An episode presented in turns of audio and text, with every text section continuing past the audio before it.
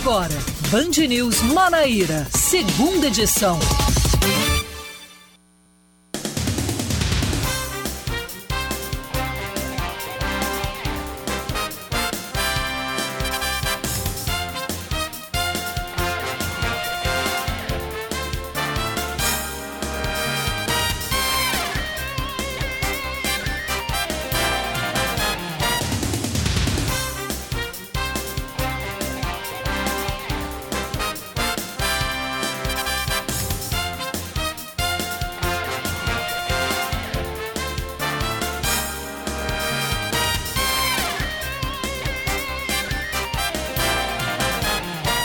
Agora são 5 horas e 2 minutos. Boa tarde a todos que estão sintonizados na 103.3 FM, Band News FM Manaíra.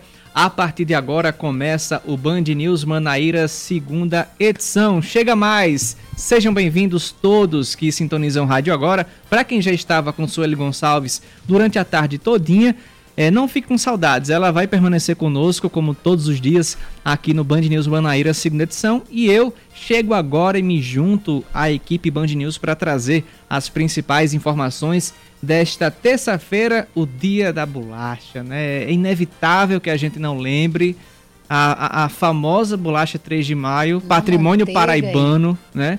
e você não fala bolacha, você fala, eu quero não, traga uma bolacha 3 de maio, mas você traz todas as bolachas do mundo, mas é a 3 de maio, é tipo Havaianas como sandália. Traz uma 3 de maio aí, por favor. Exatamente, é muito bom. O pessoal comprou 3 de maio hoje para comer aqui, não foi que eu vi uma foto aí que o Leandro postou?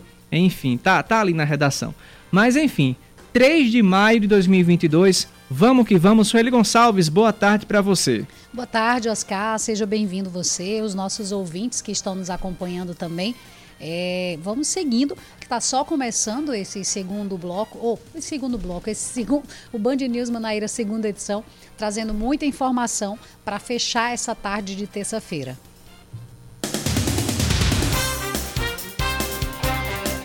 Se ontem a gente começou o jornal falando do Tribunal de Contas do Estado, hoje, novamente, o Tribunal de Contas do Estado é a nossa primeira manchete.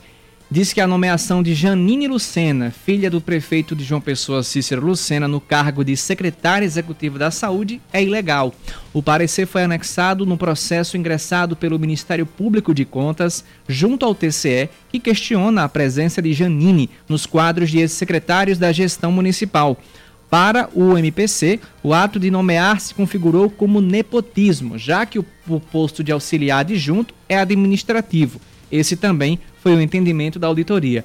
Apesar do Ministério de Contas pedir que a atual secretária fosse afastada de forma imediata, o relatório avalia que a medida não se faz necessária antes da conclusão do julgamento desse caso no mérito e até a prefeitura já se manifestou defendendo a nomeação e disse que vai entrar com recursos caso ela tenha que se afastar da pasta. A gente fala sobre isso ainda durante esse jornal. O procurador-geral do Estado, Fábio Andrade, afirma que o governo estadual cumpre os índices constitucionais de gastos com a saúde e educação a declaração é referente à reprovação das contas do governador João Azevedo do ano de 2019, foi o primeiro ano da gestão dele, pelo Tribunal de Contas do Estado da Paraíba no dia de ontem. De acordo com Fábio Andrade, o parecer desfavorável foi dado por um único fato: a existência de prestadores de serviço na saúde do Estado, que o tribunal chama de codificados. Com isso, o TCE entendeu que o pagamento a esses servidores não pode ser computado para o índice constitucional de gastos com a saúde. O procurador-geral afirma ainda que a gestão vai recorrer da decisão do tribunal. O ex-governador Ricardo Coutinho questiona a visita de Bolsonaro para inaugurar uma obra aqui na Paraíba. O ex-gestor concedeu entrevista na manhã de hoje aqui na Band News, durante o programa Band News Manaíra, primeira edição, e afirmou que Bolsonaro não colocou nenhum centavo na obra e vem pegar carona na atuação que teve recursos liberados pela ex-presidente Dilma Rousseff. Ricardo ressaltou que a primeira etapa da obra foi realizada no seu governo e as últimas verbas foram liberadas por Michel Temer. Além deste tema, Ricardo falou sobre o cenário político aqui do estado. Ainda nesta edição, a gente vai trazer mais detalhes sobre a entrevista com o político que agora voltou aos quadros do PT. A alta procura para regularizar o título causa instabilidade nos portais da Justiça Eleitoral. Todos os procedimentos relativos ao título de eleitor, incluindo a emissão do documento pela primeira vez, podem ser realizados interinamente online, sem a necessidade de sair de casa, por meio do atendimento online ao setor. Devido a essa acessibilidade, desde ontem que o portal tse.jus.br está com instabilidade, mas em funcionamento lento. O Tribunal Regional Eleitoral lembra ainda que está com um atendimento presencial estendido até às 7 da noite, começa às 8 da manhã, para auxiliar quem estiver com dificuldades com o site. Amanhã é prazo legal para que a Justiça Eleitoral conclua o cadastro de todo o eleitorado apto a votar em outubro. É interessante que todo mundo, mesmo que você tenha votado nas últimas eleições, enfim, tem alguma dúvida, olhe a sua, a sua situação, sua situação no site do TRE ou do TSE para que não tenham surpresas, né? É, se não votou nas três últimas eleições, enfim. Olha se tem alguma multa, que sempre aparece alguma sempre coisinha tem. assim, né? Sempre tem. Então é interessante você consultar, porque isso acaba amanhã. E de ontem para hoje foi um boom que até conseguiu derrubar o site do TSE com o brasileiro que deixa tudo, tudo para última hora. última hora. Agora há pouco eu tentei acessar também, Oscar, Sim. e consegui. Uhum. Agora a parte do atendimento ficou um pouco mais lento, realmente demorou um pouquinho para ter acesso, mas entrou também, então é, é possível que as pessoas tenham esse acesso, mesmo que de maneira mais lenta. Clica e espera um pouquinho, tem paciência que vai abrir. Vamos tratar de esportes agora, porque o Meia Nadison fala sobre o retorno aos gramados e espera um Botafogo vencendo para voltar ao G8 da Terceirona. Depois de uma série de lesões, o atleta passou a ser relacionado e entrar em campo. E no último domingo ele foi titular pela primeira vez. Participou de toda a partida que acabou em derrota por 1 a 0 para o Ferroviário no Ceará, em jogo que você acompanhou aqui na Band News. O jogador falou sobre o período que ficou fora dos gramados e destacou o apoio recebido na Maravilha do Contorno como incentivo para se recuperar. Se o resultado no seu primeiro jogo como titular não foi esperado, Natson espera conseguir vencer nesse próximo compromisso do Belo contra o Altos, jogo que você vai acompanhar aqui na Band News também. 5 horas e 8 minutos. Vem aí as informações do clima para você. Band News. Tempo.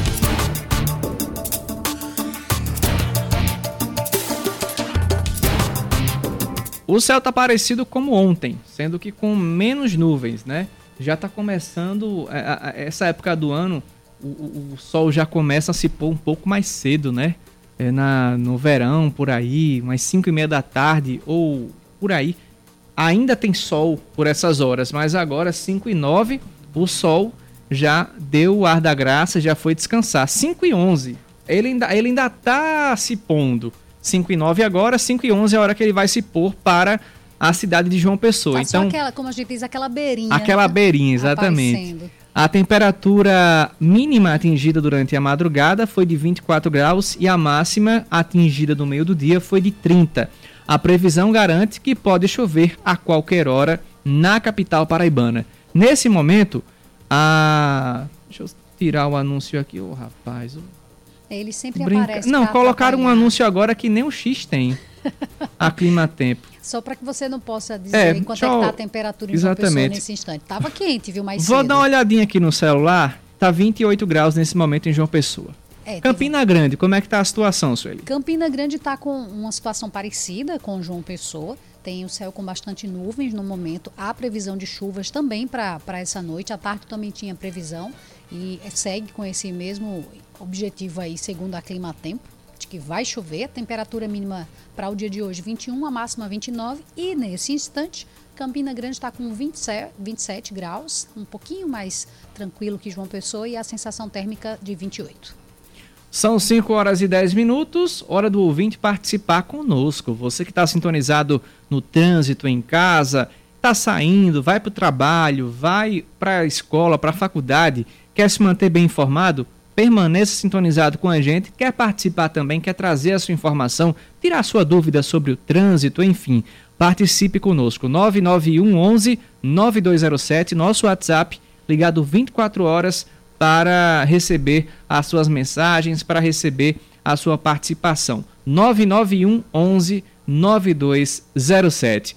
São 5 horas e 11 minutos. Vamos dar prosseguimento ao nosso jornal trazendo um assunto que vem rendendo desde que ele foi, digamos assim, colocado em prática, que foi a nomeação da filha de Cícero Lucena na Secretaria Executiva de Saúde. Ah, ainda a gente ainda repercute toda essa repercussão que aprecia a legalidade ou não do cargo ocupado por Janine Lucena, que tem é, que, que foi nomeada para a Secretaria de Saúde de João Pessoa e ganhou um novo capítulo hoje.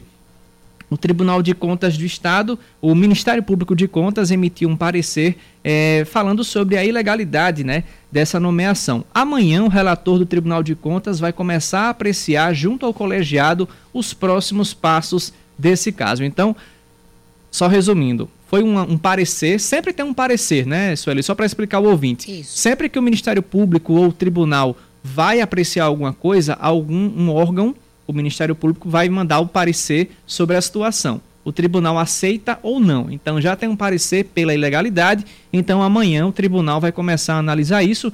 E Vitor Oliveira, é, nosso repórter Vitor Oliveira, tem mais informações sobre esse assunto. Vamos acompanhar.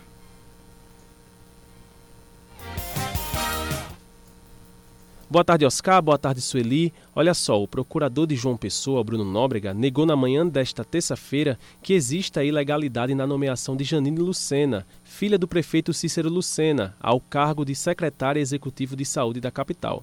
O protocolo é de autoria do Procurador-Geral do Ministério Público de Contas, Bradson Tibério Camelo, que pediu imediato afastamento dela do cargo. O pedido foi endereçado pelo conselheiro Antônio Gomes Vieira Filho, que é o relator das contas da gestão de Cícero Lucena, à frente da administração municipal. De acordo com a assessoria do Tribunal de Contas do Estado, ainda não foi dado nenhum tipo de parecer. Será amanhã, inclusive, que ele levará o caso para que o colegiado avalie e só a partir daí haja de fato algum tipo de andamento.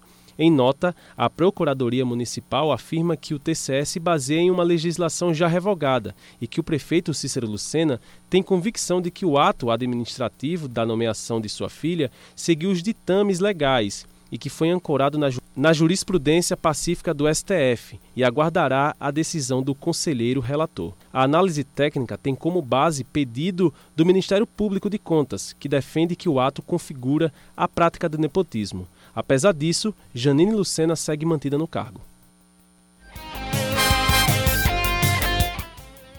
Pois é, e amanhã a gente vai trazer toda a repercussão também dessa primeira análise do, dos desembargadores do TCE o relator, o ministro, o relator do Tribunal de Contas é, vai trazer esse, essa, esse assunto para a, a análise, para o debate dos conselheiros do TCE e a gente vai ter alguma, algum resultado amanhã aqui na nossa programação. Oscar, com relação Sim. a essa questão de é nepotismo, não é nepotismo, muita gente fica na dúvida sem entender o, o, o que qual o entendimento da prefeitura em dizer que não é? Porque uhum. existe os cargos que são administrativos e existem os cargos que são políticos. Os cargos Isso. que são políticos são aqueles assessores que lidam diretamente com o político, seja um vereador, deputado, e o cargo administrativo que é está para administrar a organização.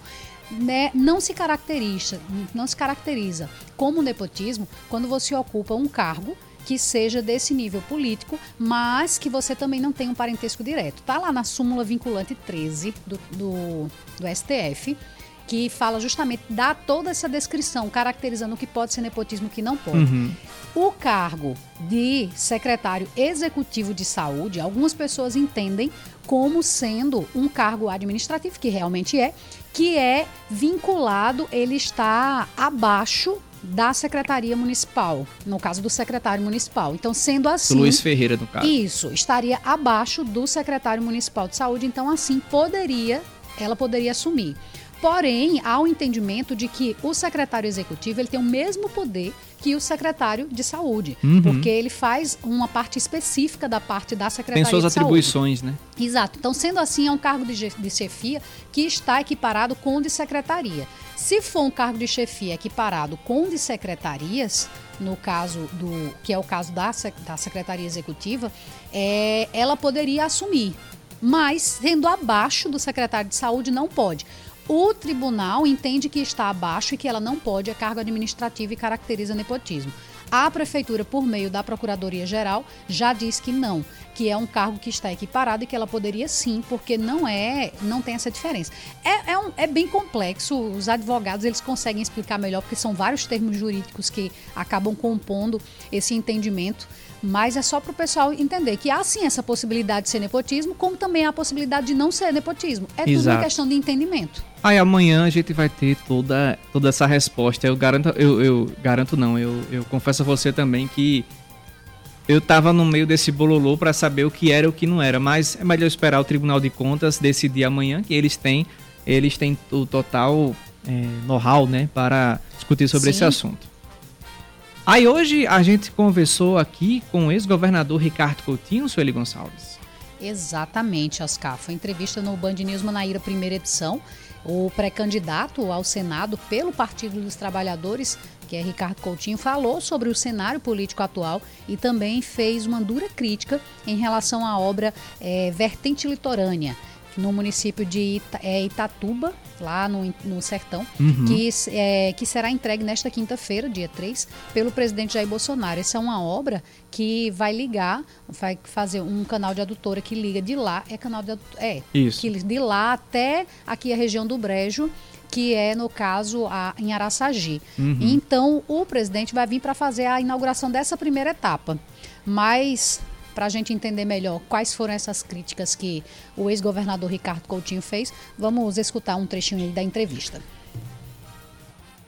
Ricardo, como é que está essa caminhada, né, nessa sua pré-campanha ao Senado pela Paraíba? Já tem vários nomes colocados por aí, tem o pessoal mais à direita, Bruno Roberto, pastor Sérgio Queiroz, tem Efraim Filho, acredita-se que Agnaldo Ribeiro também. Como é que você vê esse quadro dos seus adversários e o momento da pré-campanha? Eu estou muito animado. Primeiro porque tem uma presença, modéstia à parte, a, a, a, minha presença é muito forte. Em qualquer município que você vá, eu consegui, no governo do estado, demonstrar que a Paraíba tinha dinheiro. E esse dinheiro voltou para as pessoas, para a população, em forma de obras, ações e serviços. Onde você vá, você vai ver uma obra que é significativa. É uma escola, é uma unidade de saúde, é uma política pública, é, é uma cidade madura. É... Então, uma nova pauta foi gerada. E essa pauta, naturalmente, tem uma identificação natural comigo. E esse retorno da população tem sido, penso eu, extremamente assim significativo. As pesquisas dos adversários demonstram isso, né? Porque eu não, eu não fiz pesquisa e nem acho que devo fazer agora. Então, e acho também que esse quadro ele é muito característico. Você tem dois campos. Você tem um campo que eu diria democrático e popular, você identificado com os setores progressistas, com os setores da esquerda também, com os setores democráticos, e você tem um outro campo que orbita ao redor de Bolsonaro. Então, se você olhar bem, todos eles foram coniventes com todo esse processo que o bolsonarismo fez diante do país. Tinha gente que participava do governo, era uhum. secretário de Bolsonaro, quer dizer, e nunca disse nada com as coisas referentes, por exemplo, ao racismo. O governo que praticava racismo, um presidente que praticava racismo, misoginia, ataque contra todo mundo, enfim. E a própria defesa da democracia que esse pessoal nunca, nunca é, exercitou. Ricardo, amanhã, inclusive, Bolsonaro deve cumprir uma, uma agenda aqui Depois de amanhã, quinta-feira. É depois de amanhã, exato. Quinta-feira. Na quinta-feira ele vai Itatuba. participar de uma solenidade da entrega da obra Vertente Litorânea lá em Itatuba, como o Cacá destacou. Como é que você avalia a participação do governo federal, é, não apenas nessa obra, mas em obras na Paraíba? Qual foi essa participação? Bolsonaro está pegando carona ele não fez um centímetro dessa obra. Essa obra foi feita no meu governo. Ele está inaugurando a etapa 1, que é que vai exatamente até aí, e teve 86% dos recursos federais, os que eram federais, mandados pela presidenta Dilma Rousseff, e 10%, porque continuou 8, 10% pelo presidente Temer. Bolsonaro não colocou um centavo aí. A continuidade da obra, que é a etapa 2, é onde ele está né, onde ele entrou e entrou de uma forma débil, pífia, porque o Brasil parou de investir. Política, com Cláudia Carvalho. Agora são 5 horas e 21 minutos para fazer a análise de toda essa entrevista, trazer os principais pontos, outros pontos que não entraram nessa entrevista. A Cláudia Carvalho está aqui conosco por telefone. Cláudia, muito boa tarde para você. Boa tarde, Oscar. Boa tarde, Sueli. Boa tarde a todos os ouvintes da Band News FM Manaíra. É, se eu pudesse resumir né, o, célebre da entrevista de Ricardo à Rádio Band News hoje pela manhã, eu diria que é uma, prova do quanto o Ricardo é um político articulado e inteligente também, né? E hoje isso não é tão não é um, um, algo tão abundante na política paraibana ou mesmo na política brasileira. Nós acompanhamos aí há pouco, vocês veicularam um trecho em que ele falava sobre a visita de Jair Bolsonaro. Aliás, outra característica de Ricardo é que ele também não deixa de se posicionar a respeito de todos os assuntos, de maneira muito contundente. E isso aí pode ser para o bem ou para o mal. No caso de Jair Bolsonaro, ele afirmou que o presidente vem apenas pegar carona nessa obra das vertentes litorâneas, que, segundo ele, foi uma obra paga quase que totalmente pela então presidente Dilma Rousseff, e o que ficou, que Dilma não pagou, foi quitado pelo ex-presidente Michel Temer. É, enfim, ele criticou muito Jair Bolsonaro e, e firmou posição enquanto. É, me parece que é o único candidato, pelo menos o, não é o, o, único candidato de esquerda, mas é o que tem mais é, é densidade eleitoral entre os candidatos é, ao Senado pela esquerda. Então, também de maneira inteligente, Ricardo capitaliza esse, essa votação e esse discurso contra Jair Bolsonaro e o que a gente convenciona chamar de bolsonarismo. Ele, durante a entrevista, ele fez muitas críticas, inclusive a, a, a inflação que nós vivenciamos atualmente no Brasil e colocando na conta de Bolsonaro né, uma série de, de fatos negativos, como o aumento de preços, o aumento da gasolina, o fato das pessoas hoje terem perdido o poder aquisitivo, muita gente que, infelizmente, a gente visualiza nas ruas pedindo esmolas ou catando material reciclado. Enfim, ele fez essa leitura de que seriam é, efeitos, repercussões do governo de Jair Bolsonaro. Mas também falou sobre alguns outros temas. Por exemplo, foi, nós questionamos por que, que ele é, decidiu se candidatar a senador e não disputaria o governo da Paraíba. Ele foi um pedido de Lula, de Luiz Inácio Lula da Silva, porque já tinha sido feito esse pedido bem antes, não foi nesse ano, mas que Lula havia feito a ele e a outras lideranças políticas um pedido para que disputassem cargos legislativos a fim de ajudar né, o futuro eh, governo Lula, que é obviamente candidato pensa em se eleger, então ele pensa também em ter uma base sólida no Congresso Nacional para ficar refém né, dos parlamentares. Outro tema também bastante importante que foi tratado foi a, a questão da inelegibilidade, né, que eu inclusive perguntei a Ricardo Coutinho se ele, como é que ele espera resolver esse que é um problema crucial para quem quer ser candidato. É, só para lembrar, Ricardo Coutinho está inelegível por força de uma decisão do Tribunal Superior Eleitoral que foi tomada em outubro de 2020. Era um ano eleitoral, Ricardo estava candidato à prefeitura de João Pessoa, mas foi tornado inelegível já naquele momento. Para aquelas eleições, ele pôde disputar né, a eleição, porque já tinha registrado a candidatura. Mas para esse ano, a situação é diferente. Ricardo não está elegível agora, então se ele tivesse que registrar a candidatura hoje, ele não poderia. Bom, ele disse que está esperançoso no, nos recursos que estão tramitando né, e que, para esse recurso, o PT, mesmo antes dele ter se filiado ao Partido dos Trabalhadores, Gleisi Hoffmann já havia designado um advogado, que é o ex-ministro Eugênio Aragão. Ele está confiante na atuação de Eugênio Aragão, inclusive chegou a dizer que não tinha dinheiro para pagar um grande advogado, que isso foi uma, uma gentileza que o Partido dos Trabalhadores fez a ele, para financiar então o escritório de Eugênio Aragão para defendê-lo nesse processo.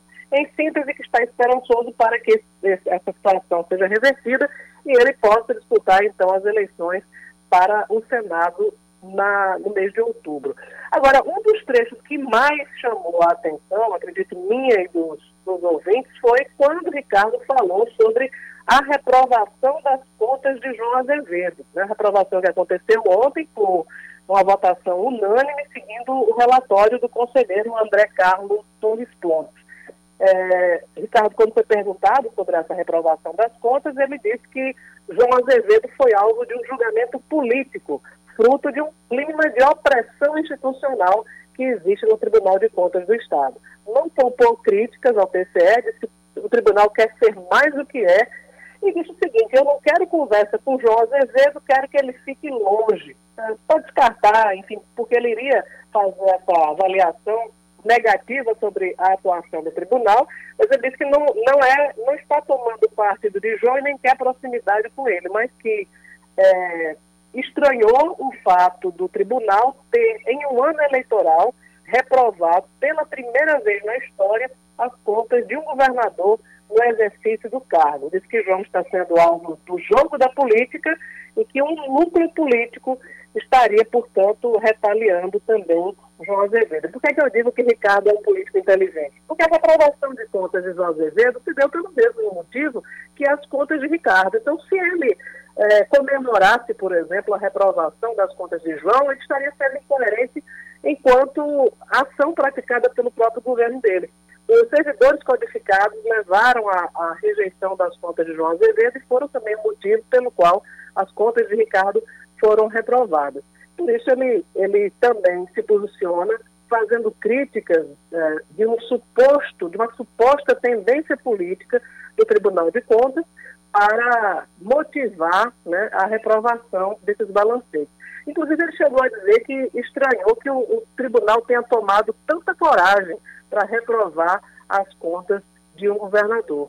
E, enfim, diz que um clima de opressão institucional se abateu no tribunal, que o Tribunal de Contas está fazendo política e que queriam tirá-lo do processo eleitoral. Mas em relação a eventuais sanções, ele disse que nem as contas dele, que já chegaram na Assembleia e lá serão apreciadas pelos deputados, e nem as de João Azevedo, porque a de João ainda cabe recurso, né? João tem, tem ainda vários, vários recursos que podem ser impetrados, mas no caso de ser, ser mantida a reprovação das contas e essas contas chegarem à Assembleia, elas não têm o poder de tornar nem Ricardo e nem João inelegíveis, porque não houve imputação de débito e nem o tribunal verificou em nenhum dos dois casos o desvio de recursos. Então, há uma, há uma punição administrativa, mas que não traz nenhuma penalidade eleitoral, por assim dizer.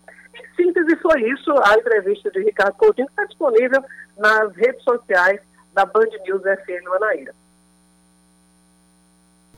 Obrigado, Cláudia Carvalho, pelas suas informações. Cláudia estará de volta amanhã, às 9h20 da manhã, no Band News Manaíra, primeira edição, juntamente com Kaká. Cláudia, bom descanso para você e para os ouvintes. Até amanhã. Pois é, até amanhã. Obrigada pela, mais uma vez pela, pelo bate-papo político. E amanhã, a partir das 9h20, estou de volta aí com o Cacá Barbosa no Band News Manaíra, primeira edição. Tchau. 5 horas e 29 minutos. Já já estaremos de volta no segundo bloco do Band News Manaíra, segunda edição. 5 e meia, 5 horas 30 minutos, rapidinho já voltando com você para esse segundo bloco do Band News Manaíra, segunda edição, e sem perder tempo, indo direto para os destaques de agora. Um projeto de lei pretende proibir a utilização dos cigarros eletrônicos em ambientes públicos e privados da Paraíba. O PL é de autoria do deputado Tassiano Diniz e, segundo ele, a intenção é evitar que pessoas que não fazem uso do equipamento sejam prejudicadas com a exposição ao mesmo. O texto está tramitando nas comissões da Casa e será levado ao plenário nas próximas semanas. De acordo com o parlamentar, a matéria tem a finalidade de evitar o aumento dos casos de doenças relacionadas ao uso de cigarro eletrônico também. O vice-prefeito de Cabedelo, Messinho Lucena, diz que até o final de semana o PP vai definir e anunciar a pré-candidatura do deputado federal Aguinaldo Ribeiro do PP ao Senado na chapa do governador João Azevedo. Segundo Messinho, a sigla também planeja uma coletiva para anunciar a decisão. Sobre a demora no anúncio do, da pré-candidatura, ele afirmou que a, acontece porque existe um marco de alianças dos partidos, que é importante nesse processo além das conversações e também diálogos, para que se possa manter a unidade de todos os partidos em prol da reeleição do governador João Azevedo. Os, os bombeiros localizam o corpo do jovem que desapareceu ao tomar banho no rio em Lucena. Após três dias de busca, o corpo de Wilton Ricardo, de 22 anos, foi encontrado no rio Miriri, a aproximadamente 5 quilômetros de distância do local onde ele desapareceu. próximo à praia de Campina, em Lucena. O corpo de Wilton foi levado para o Instituto Médico Legal para a realização de procedimentos legais e depois será entregue à família. Wilton e outras cinco pessoas estavam tomando banho no rio quando perderam contato com o chão. Três pessoas conseguiram sair da água sozinhas e outras duas foram resgatadas por banhistas e apenas o jovem que não foi encontrado. A cobertura vacinal contra o sarampo e a influenza no estado é preocupante, é o que afirma a Secretaria da Saúde. Ontem, a pasta divulgou umas notas informativas sobre as avaliações parciais das campanhas de vacinação. Segundo a Secretaria de Saúde, a secretária de Saúde, Renata Nóbrega, as avaliações são preocupantes ao observar as coberturas vacinais por município e onde é possível encontrar um déficit na cobertura dos grupos alvos. Renata Nóbrega aproveitou para fazer um apelo aos municípios que mantenham as doses aplicadas devidamente informadas no sistema e convocar a população para que eh, ela compareça para a vacinação. Crianças de seis meses a menores de 5 anos devem receber ambas as vacinas. Eh, os demais grupos, como de idosos, gestantes, puérperas, profissionais da educação e forças de segurança, precisam ser vacinados com a dose contra a influenza.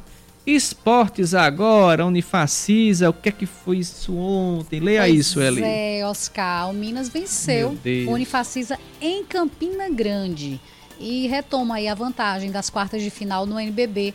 A noite de ontem, o time Minas Tênis teve reação incrível no quarto período e venceu o Jacaré em casa, uma diferença pequeniníssima de 88 a 85. Uma cesta de três. Exato, uma Somente. cesta de três. Com esse resultado, o time mineiro fica um jogo da classificação.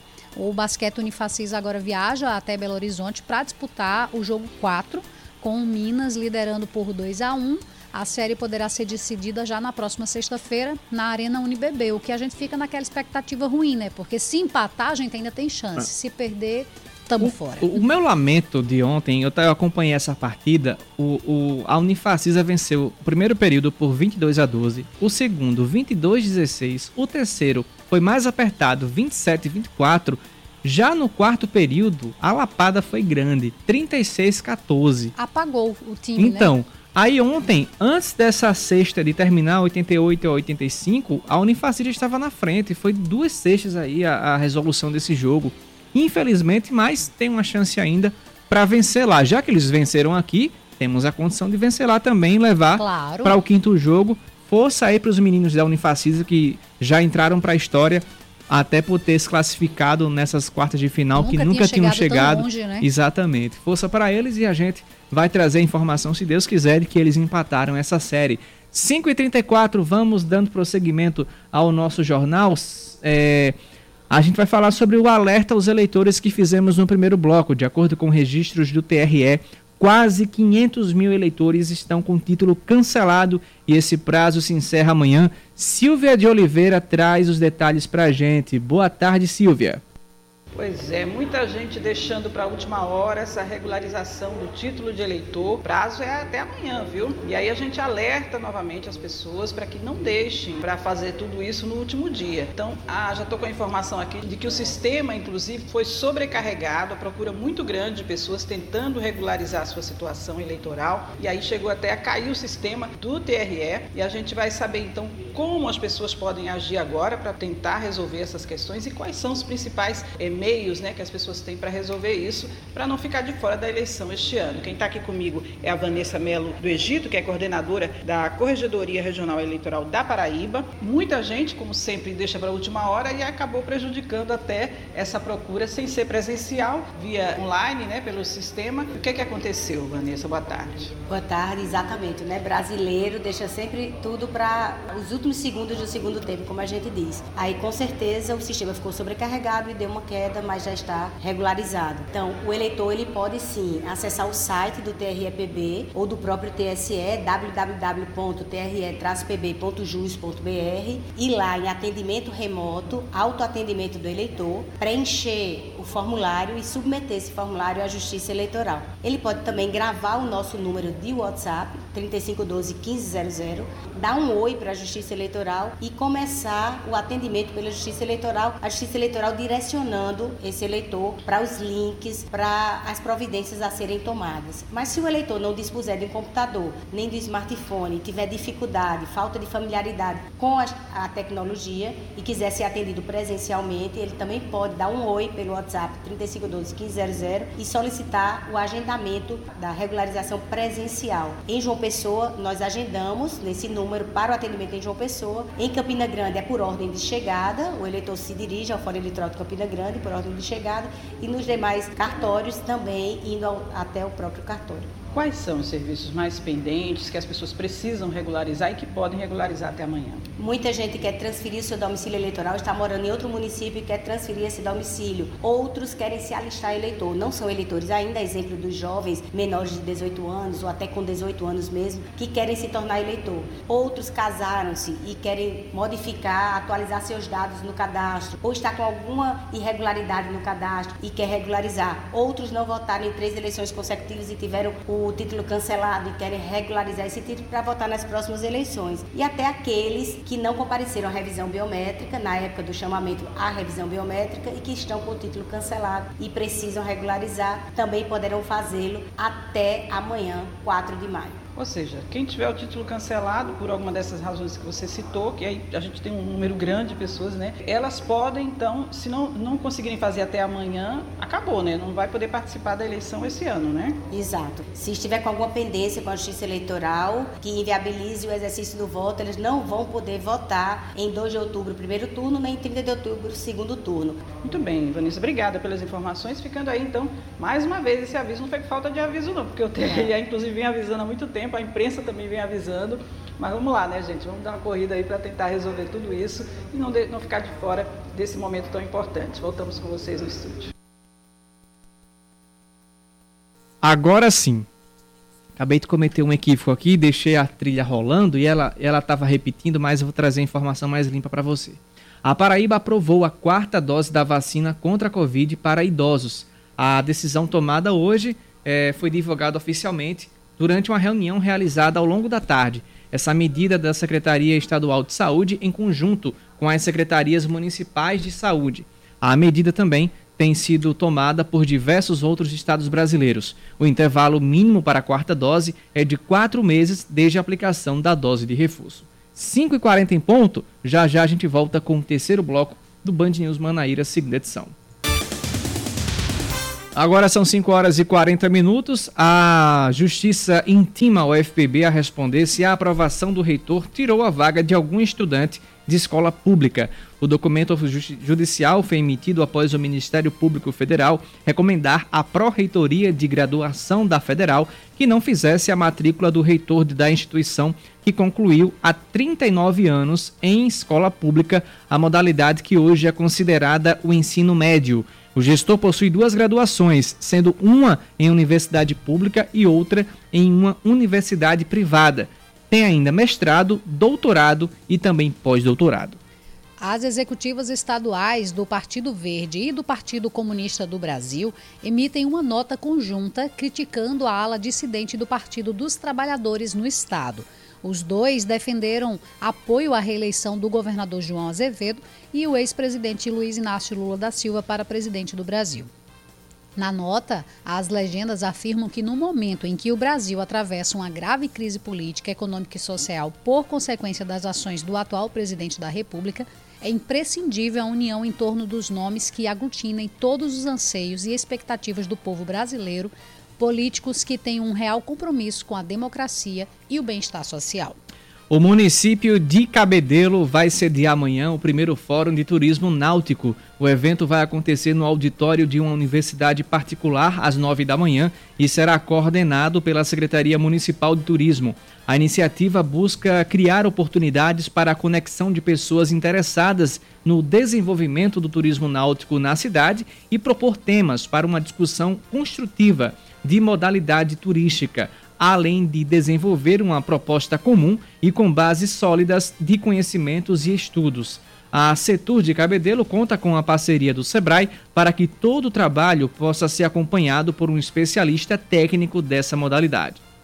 Os caramujos africanos reaparecem na orla de João Pessoa e autoridades alertam para que a população não entre em contato com o molusco. A praia do Cabo Branco é o espaço mais favorável para a procriação do animal. Eles podem ser vistos principalmente na vegetação da orla.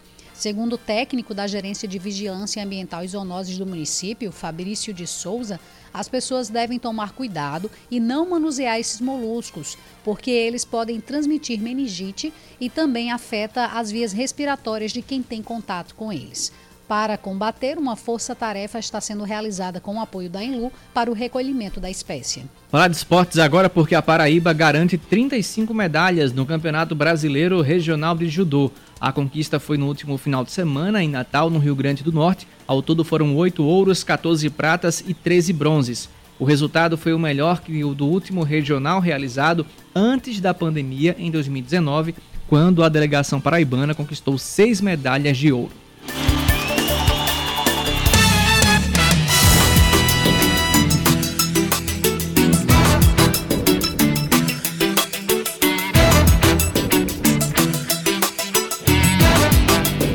5 horas e 44 minutos, você ouvinte pode participar conosco com a sua mensagem aqui na Band News. Já temos o Paulo de Chicó participando com a gente, perguntando se a filha de Cícero Lucena se é funcionária do quadro concursada da prefeitura. Não, ela é comissionada e assumiu a pasta da Secretaria Executiva de Saúde. Fred dos Bancários participando com a gente também. Obrigado, Fred, pela sua mensagem. É, o Ricardo nos pergunta é, você aceitaria que seu filho ou sua filha perdesse uma vaga para a, na UFPB para dar lugar ao reitor da instituição? Bom, nesse caso, se minha filha ou meu filho estudasse em escola pública, tivesse todos os requisitos para cotas, como foi a, o, o ingresso do reitor, eu digo não, não aceitaria. E você, Sueli? Também não. É como a gente falou da outra vez, pode não ser ilegal, mas é imoral. Exatamente. Porque uma pessoa que já tem toda uma estrutura financeira, que já tem até pós-doutorado, ou seja, você já tem anos de estudos, uhum. fez universidade em escola pública, fez universidade em escola em, em universidade particular. E então, assim, eu não deixaria. Eu, eu, se fosse um filho meu, fosse o próximo, eu entraria na justiça requerendo essa vaga. Com certeza. 5h45, você ouvinte pode participar conosco. 991 11 9207. Traga seu comentário, traga sua sugestão de pauta, sua informação para o nosso WhatsApp 991 11 9207 e faça parte da nossa programação. 15 para as 6 na capital paraibana e a gente fala sobre a campanha Maio Amarelo realizada pela Polícia Rodoviária Federal e tem trabalhado o, esse mês com o tema Juntos Salvamos Vidas. Foram 440 acidentes de trânsito, deixando 109 vítimas fatais só na Paraíba em 2021. Vitor Oliveira conta sobre isso com mais detalhes aqui na programação. Juntos salvamos vidas. Este é o tema da campanha Maio Amarelo, realizada pela Polícia Rodoviária Federal em todo o Brasil. Em 2021, a PRF registrou nas rodovias federais paraibanas 1.440 acidentes de trânsito, deixando 109 vítimas fatais. Segundo os dados do Ministério da Infraestrutura, são mais de 70 acidentes por hora no país. De acordo com a inspetora da PRF, Juliana Bear, durante todo esse mês de maio, o órgão irá intensificar as fiscalizações. Vários órgãos que se envolvem em trânsito, tanto a PRF como órgãos estaduais, municipais, se unem à população, aos usuários da rodovia, chamando para construir juntos um trânsito mais seguro. Então, aqui na Paraíba, a gente faz um reforço nas campanhas de educação para o trânsito, além da fiscalização, e também fazemos ações conjuntas. Tivemos domingo passado uma ação em Mata Redonda. Ontem a gente acompanhou em Campina Grande e hoje tivemos uma ação em Patos, com órgãos estaduais e municipais que trabalham também com o trânsito. A inspetora ainda reforça sobre a prevenção de acidentes no trânsito e que o Brasil é ainda um país muito violento nas pistas. Né, pelos números, o Brasil ainda é um país muito violento no trânsito. Como você viu, 1.440 acidentes na Paraíba, com 109 vidas perdidas. E como você falou, a principal causa geralmente é conduta humana. O que é essa conduta humana? Uma ultrapassagem devida, uma mistura de álcool e direção, você não parar adequadamente na faixa de pedestre, não estar tá usando o cinto de segurança. Então, todas essas pequenas condutas, de pouquinho em pouquinho, cada um constrói um trânsito mais seguro. A escolha do mês de maio, em alusão à causa no trânsito, foi uma proposta na ONU decretada no dia 11 de maio de 2011 e foi fixada ao longo da última década em todo o mundo.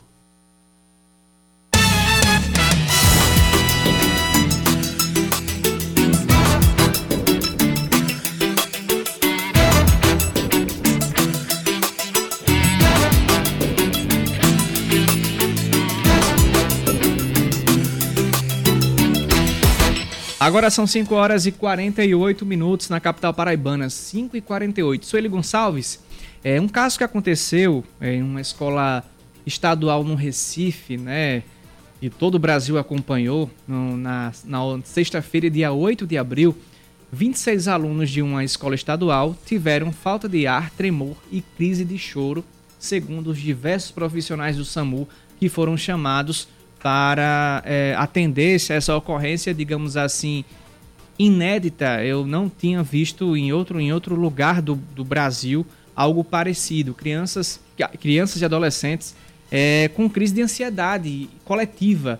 Isso em né? dia de prova, se eu não estou enganado. Né? Exatamente, estavam né? participando ali de um momento em que era para trazer até um pouco mais de, de, de, de calma e reflexão sobre esse assunto, mas acabou sendo o contrário. E alguns fenômenos da psicologia podem é, ser desencadeados de forma coletiva. É o que muitos especialistas têm falado, principalmente sobre esse assunto.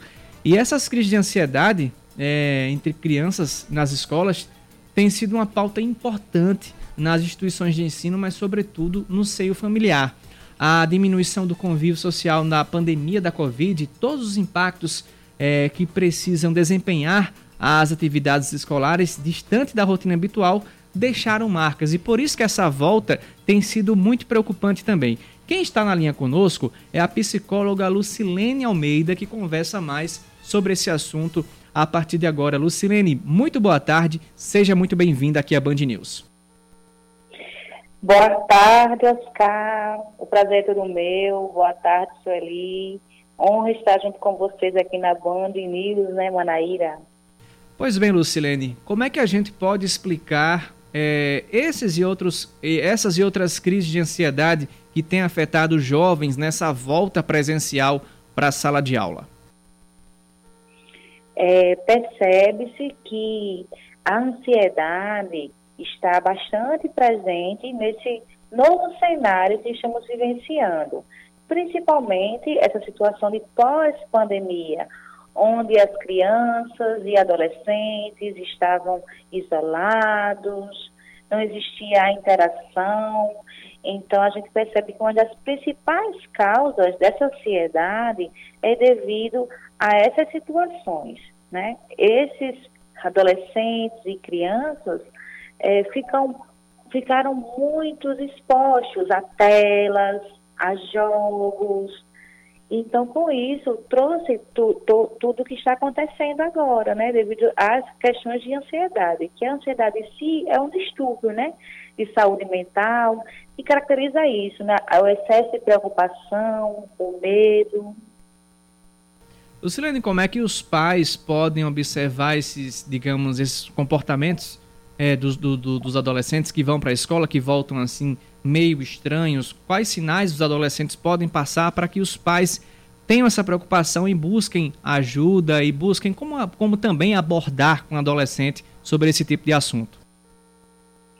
É fundamental que os pais e responsáveis fiquem atentos a alguns sinais, como crises de choro sem motivo, um excesso de raiva, a falta de energia, de prazer, o isolamento, a questão também desse excesso de telas, de celulares, de jogos, muitas vezes também desculpas, né, para não assistir às aulas, não querem frequentar. Aí também o que acontece, é, Oscar, essas crianças na atividade escolar vem também apresentando algumas situações, como falta de concentração, atenção. Então, é super importante que esses responsáveis fiquem atentos a esses sinais, é, como também a questão da alimentação, ou comem demais, ou não querem comer. É, a cada dia aqui na clínica da Apivida vem uma demanda enorme com queixas né, é, dos pais sobre essas crianças e adolescentes que apresentam essa ansiedade. E uma das principais queixas é o isolamento. É, Luciane, boa tarde. É, com relação a essa questão do isolamento, a gente sabe que é, muita boa gente tarde. muita gente não vai sair da mesma maneira que entrou. Algumas pessoas até nem estão conseguindo sair ainda muito disso. De que maneira a gente pode contribuir para que a, as pessoas consigam é, voltar? Eu digo a gente no sentido de pai, a gente no sentido de pessoa que está presente, pode conseguir trazer de volta essa criança para não acontecer isso, uma ansiedade em determinado lugar. É, então, assim, é super importante, Sueli, que esses pais policiem o que esses filhos, as crianças estão fazendo e, principalmente, observar, perceber o que eles estão fazendo, conhecer um pouquinho o mundo deles e, e estar aberto ao diálogo. É, eu percebo que quando eu vou conversar com esses pacientes, com esses pais, sobre a rotina, muitas vezes as crianças não têm rotinas. Então tem a questão do sono, não tem horário para dormir, não tem horário para comer, o excesso desse uso de telas. Então é importante eu como mãe, como pai, estar tá observando o que esse meu filho está fazendo. Estar sendo também amigo. E muitas vezes esses pais são reflexos também, são espelhos para essas crianças.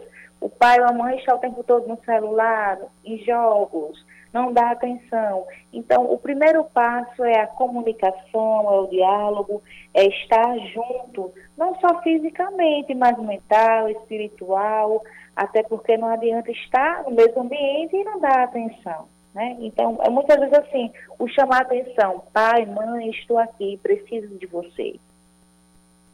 É verdade.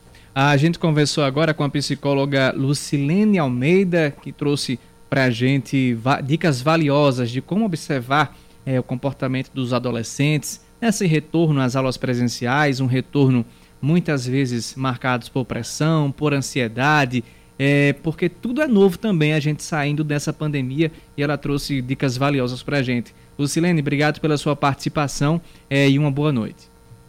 Gratidão, o prazer foi meu, viu? Um cheiro em todos vocês.